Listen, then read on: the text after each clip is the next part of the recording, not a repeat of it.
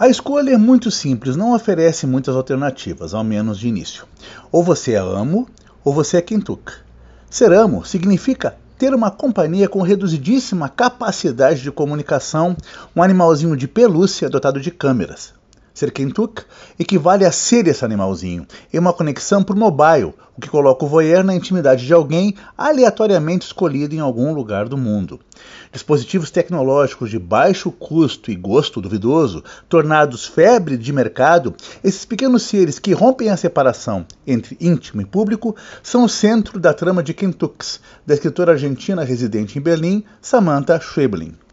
Como não poderia deixar de ser, já que estamos imersos em um enredo de muitas conexões, a autora não se restringe a apenas um drama pessoal. Há uma rede de personagens envolvidos, ora como amos, ora como quintuques, o que os lança, entre olhar ou ser visto, em situações de muitas irresoluções. Nesse mundo, telas e câmeras aparecem propondo um segundo universo, sedutor e aparentemente sem riscos, o que não passa de uma ilusão aos que são vistos, no que se prometia como um acompanhante discreto, uma vigilância mefistofélica não raro muda a ordem das coisas e faz do ser visto algo como ser tocado, molestado, invadido e mesmo ameaçado. Já quem controla o seu quentuque de pelúcia não terá as garantias de destino de um acarinhado animalzinho de companhia. Os quentuques não estão livres de serem roubados, maltratados, mutilados ou destruídos. De todas as formas, no virtual que nos avizinha por redes, potencializa-se não nossa comunicação, mas nossa solidão.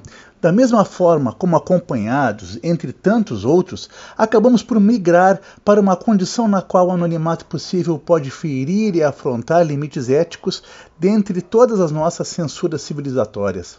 A questão já nem é mais ser dependente das conexões informáticas, mas aprofundar cada vez mais essa dependência a ponto de quase perder patologicamente os contornos da nossa subjetividade e as condições de uma convivência relativamente harmônica. Quentux, de Samantha Schweblin, é da editora Fósforo. É o nosso Lombada Frente.